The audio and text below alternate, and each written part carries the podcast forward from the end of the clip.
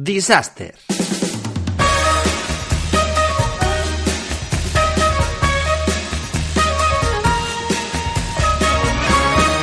Bienvenidos a Disaster, vuestro podcast semanal. Yo soy Javi y estoy aquí para contaros un par de cosillas sobre el mundo de los videojuegos. Hoy tenemos pensado un programa bastante distinto a lo que teníamos la semana anterior. Como sabréis, hicimos una entrevista a Grand Luz Belheim, le vamos a dar un saludo desde aquí muy grande, y la verdad es que fue una auténtica maravilla poder disfrutar y discutir muchos temas acerca del speedrunning. Y este podcast va a referirse muchísimo siempre a este mundo porque como sabéis es algo que me fascina. Pero en el día de hoy he decidido dar una ruta un poco distinta, como hicimos en el primer podcast, y vamos a hablar de juegos que han salido durante estas semanas y que van a generar muchísimos comentarios que os van a volver completamente locos. Así que nada, empezamos. En el episodio de hoy vamos a hablar un poco de los estudios españoles que la verdad es que nos dan muchas sorpresas en el mundo de los videojuegos. En concreto vamos a hablar del estudio Crema. Es un pequeño estudio madrileño de no más de 20 personas que ha diseñado un juego que está todo el mundo hablando de él, que se llama Temtem. ¿A que sí lo habéis oído?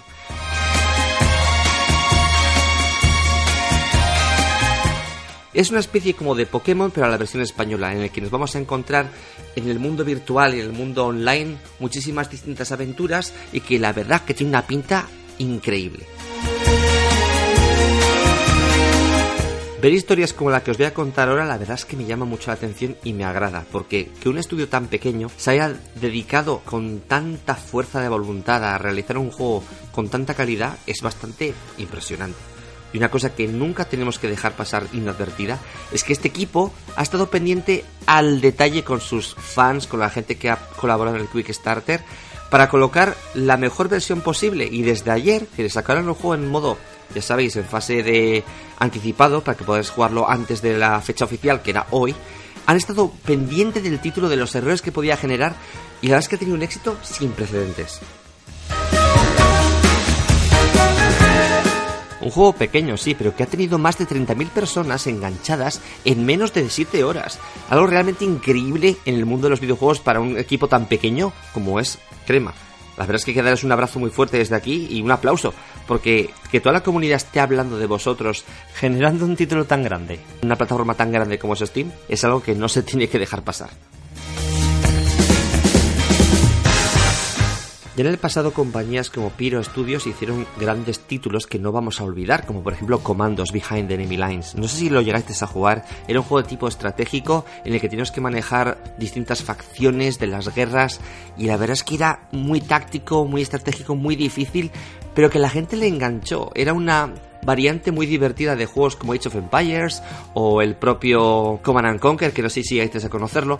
Y es que todo el mundo estaba enganchado a ese título y los gráficos sorprendieron muchísimo para la época. Así que si no lo habéis jugado o no lo habéis probado, tenéis la oportunidad de hacerlo. Así que ya sabéis, buscar Comandos Behind Enemy Lines. Otras compañías son capaces de crear juegos como Castlevania Lords of Shadow, la verdad es que no sé si conocéis esta saga, es un juego tremendamente interesante. Cogieron Castlevania, un título que era de la época de NES, ha tenido varias versiones, tanto para PlayStation 1 como para Game Boy Advance, y decidieron darle un lavado de cara impresionante. Y Mercury Steam, que es la compañía que desarrolló el juego, lo lanzó para PlayStation 3 y antes de lanzar Lord of Shadows 2 eh, sacó también la versión primera, que era Mirror of Fate. Y la verdad es que la gente lo compró a expuertas, era un juego era divertido, era agresivo, era violento. Y yo me alegro mucho que compañías españolas tengan esta iniciativa y sean capaces de hacer esto, porque muchas sagas que están en el olvido pueden llegar a transmitir sensaciones que no se encuentran desde hace muchísimos años. Y ahí tenéis varios ejemplos. Por último quiero hablaros de Rime, un juego de Tequila Works que seguro que lo conocéis todos. En principio iba a ser un título que solamente iba a ser lanzado para PlayStation 4 y Xbox y PC, pero ya sabéis que al final cuando una consola tiene éxito, y es lo que ha pasado con Nintendo Switch, pues al final las compañías deciden portar sus títulos. Es un juego que no tiene un acabado gráfico impresionante, pero sí que tiene un estilo muy visual, muy parecido a juegos tipo Link of Zelda Wind Waker y que ha sido sin duda uno de los juegos más destacados de los pasados años como título español. Esperemos que siga la cosa así, que sigan generando nuevos títulos y que el mercado y las compañías españolas no se olviden de que los videojuegos es una parte muy importante para nuestra sociedad. Porque es innegable que los videojuegos son parte de nuestra sociedad. Nos encontramos gente mayor jugando videojuegos en el autobús, gente haciendo streaming a todas horas, muchísima gente atenta a las noticias de los videojuegos, a los eSports. ¿Y por qué será? Porque es algo cultural, algo que no se tiene que cerrar las puertas a ello. Es como ir al cine, pero de una manera mucho más interactiva y que tú tienes la posibilidad de hacerlo de manera clara y directa. ¿A quién no le gusta sentirse el rey de su propia aventura? Todo eso y mucho más nos lo ofrecen los videojuegos. Así que si hay algún padre que está escuchando este podcast y dice, ¿debería comprar una consola a mis hijos? ¿Debería darle la oportunidad a mis hijos de que disfruten de títulos de videojuegos? La respuesta es un rotundo sí.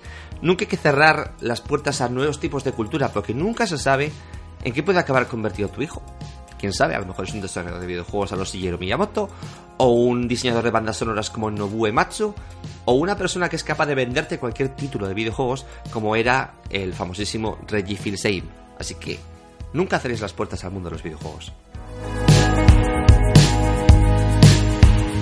En el día de hoy no me quiero olvidar de una de las mayores controversias que nos hemos encontrado, no solamente en Twitter, sino en Twitch. Al parecer, una streamer, no quiero decir su nombre porque no le quiero dar publicidad, ha maltratado de alguna manera a sus viewers exigiéndoles dinero, exigiéndoles subs, exigiéndoles donativos. Es un tema controversial en el que muchísima gente ha dado su opinión y me gustaría también dar mi pequeño grano de arena. Criticar a esa persona por lo que ha hecho es lo lógico, porque todo el mundo piensa que esa actitud es bastante negativa, sobre todo en un mundo como es el mundo del streaming, pero no que ser hipócritas, las personas que dicen que hacen streaming porque les gusta, es posible que sea cierto, pero estamos dedicando, como esa misma chica dice, muchísimas horas ofreciendo contenido que luego la gente consume. Y ella pues exige de una manera un poco altanera que se le recompense, que se le valide. Incluso ha llegado a decir que si la gente no dona, no se suscribe a su canal, siente que no la están tomando en serio como creadora de contenido. Yo debo decir que tratar a tus viewers de esa manera es bastante desagradable y poco producente, porque conseguir una comunidad es algo realmente complicado. Con lo cual, si tienes 20, 10, 50 personas y las tienes suscritas a tu canal, tienes que darte cuenta de que es algo que lo están haciendo porque les gusta, porque te están apoyando. No tienes que exigir que te paguen por hacer algo que tú estás haciendo básicamente porque te gusta. Te expones a crear contenido, que la gente lo consuma y que no recibas nada por parte de ello. Con lo cual, desde mi punto de vista, está mal que se le critique por lo que ha dicho en el sentido de que ha sido muy agresivo. Sí, no hay que meterse tampoco en chaquetas de once varas. Pero si tú eres un streamer, tienes una pequeña comunidad, no les exijas nada. Además, yo lo digo siempre, las comunidades de Twitch, los streamers, los viewers que te puedes encontrar tanto en YouTube como en Mixer, como en Facebook Gaming, son como olas que vienen y van. Con lo cual, si tienes una pequeña comunidad, trátala bien, hazla que disfrute, porque todo llegará con ello. Con tu esfuerzo ellos lo querrán validar de alguna manera, ya sea viéndote, ya sea suscribiéndose o ya sea donando bits o cantidades de dinero ingentes. Así que desde mi punto de vista es un poco negativo que la gente sea capaz de verlo así. Es innegable que la gente que hace contenido, como, como lo estoy haciendo yo ahora mismo, no buscamos solamente el lucro. A mí personalmente yo hago streamings porque me gusta, porque me encanta el speedrunning. Los podcasts los hago porque es una afición que tengo. Yo estudié comunicación y me encanta comunicar. Y si puedo dar mi opinión, aunque sea a 10 personas, pues ya es algo suficiente. Con lo cual, seamos coherentes, seamos conscientes con lo que tenemos y no critiquemos por criticar porque lo único que genera es malestar. Quiero acabar el podcast de hoy dando un pequeño toque de atención a la gente que está viviendo en Madrid. No sé cuánta gente de Madrid me escuchará, pero hay un evento que no os tenéis que perder que es Game On. Está en el Paseo de la Castellana. Os dejaré más información sobre ello aquí abajo en la descripción del vídeo y también del podcast. Es un evento en el que estuve la semana pasada y me lo pasé fenomenal. Podéis ver de todo, montón de consolas antiguas, juegos que os van a flipar. La gente que está organizando el evento son realmente grandes profesionales que están pendientes de lo que la gente opina. Y desde mi pequeña parte de internet, desde este pequeño podcast que comparto con vosotros, no quiero dejar de pensar que si vais a un sitio como él vais a adquirir cultura extra sobre los videojuegos. Seáis profesores, seáis padres, seáis jugadores convencionales, jugadores casuales, no perdéis la oportunidad de ir a un evento tan chulo como este. Y esto es todo por hoy. Para terminar os voy a comentar también cuáles son mis planes para estas semanas que vienen, tanto para el podcast como para el canal de YouTube, como para Twitch. Obviamente en Twitch voy a seguir haciendo mi stream diario, siempre cuando no tenga otras cosas que hacer como labores familiares y demás. Pero voy a seguir haciendo esos speedruns que tanto os gustan. Vamos a seguir empujando con Super Mario Odyssey, Super Mario Sunshine. Vamos a retomar New Super Mario Bros. 2. Vamos a empezar con el reto de verdad, que es aprendernos todos los juegos de Mario para al final de año poder correrlos todos en una sola sentada. Y luego también quiero enfocar el canal de YouTube a una cosa que me habéis pedido también en Twitch, que es que juegue Final Fantasy porque sabéis que domino ese juego, que me gusta, que lo disfruto. Entonces lo vamos a hacer, voy a retomar, voy a coger todos los días y todo lo que haga en el Twitch sobre Final Fantasy lo vamos a resubir al canal y vamos a intentar hacer unas guías maravillosas del juego. Guías casuales, fuera del speedrunning, ¿vale?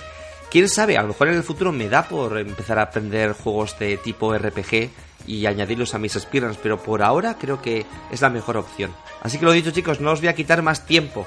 Espero veros en Twitch, ya sea mañana, pasado o el día que sea. Sabéis que siempre sois bienvenidos a mi canal. Este de buen humor o de mal humor me lo paso muy bien con vosotros. No os olvidéis suscribiros tanto al canal de YouTube como a los podcasts. Si os queréis suscribir a Twitch, maravilloso, pero como he dicho antes, es un mundo libre. No quiero que os gastéis dinero para nada, con que tengáis ahí un ratito de diversión y os lo pueda ofrecer yo. Qué mejor que hacer felices a los demás, ¿verdad? Así que nada, me despido ya hasta el próximo día que la semana que viene viene cargada de sorpresas. Esperaros muchísimas entrevistas en el canal, esperaros contenido y espero que disfrutéis muchísimo de todo lo que hago. Nos vemos en el próximo podcast, os quiero y hasta pronto.